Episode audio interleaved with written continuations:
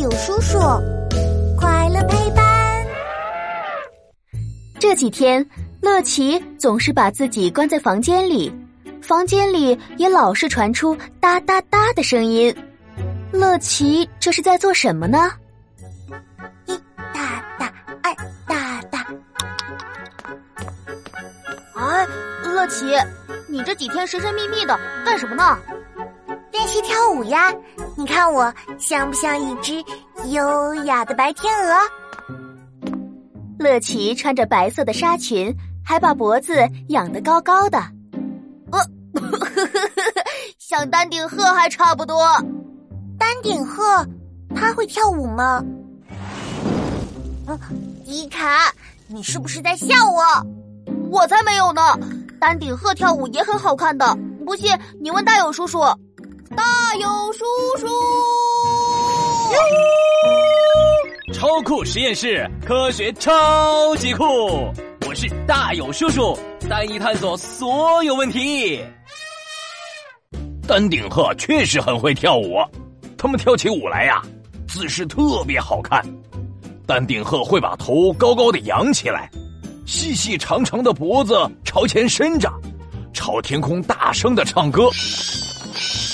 它们的腿又细又长，边走边扇动着大翅膀，就像仙女跳舞一样，仙气飘飘的。这也只能说明他们走路好看，这不算跳舞啊。丹顶鹤确实会跳舞，他们会很多舞蹈动作，像原地踏步、跳起来踢腿、旋转、弯腰等等。丹顶鹤甚至还会把这些动作组合在一起，变出新的舞蹈动作呢。再加上丹顶鹤那漂亮的外表，雪白的羽毛，看起来就像白色纱裙；纯白色的尾巴，加上翅膀边上那一圈黑色羽毛，就像在白色纱裙边上加了一圈黑色花纹。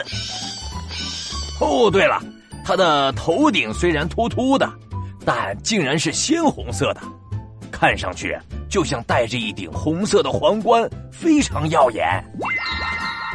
漂亮的外表，再加上优雅的舞姿，所以呀，在古时候，人们还给丹顶鹤起了另一个名字，那就是仙鹤。嘿嘿，这名字是不是很适合丹顶鹤呢？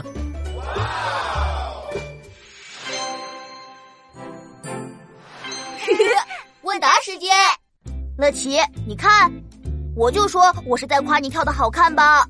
嗯，嘿嘿嘿嘿，呵呵。对了，小朋友，你记住丹顶鹤的头顶是什么颜色了吗？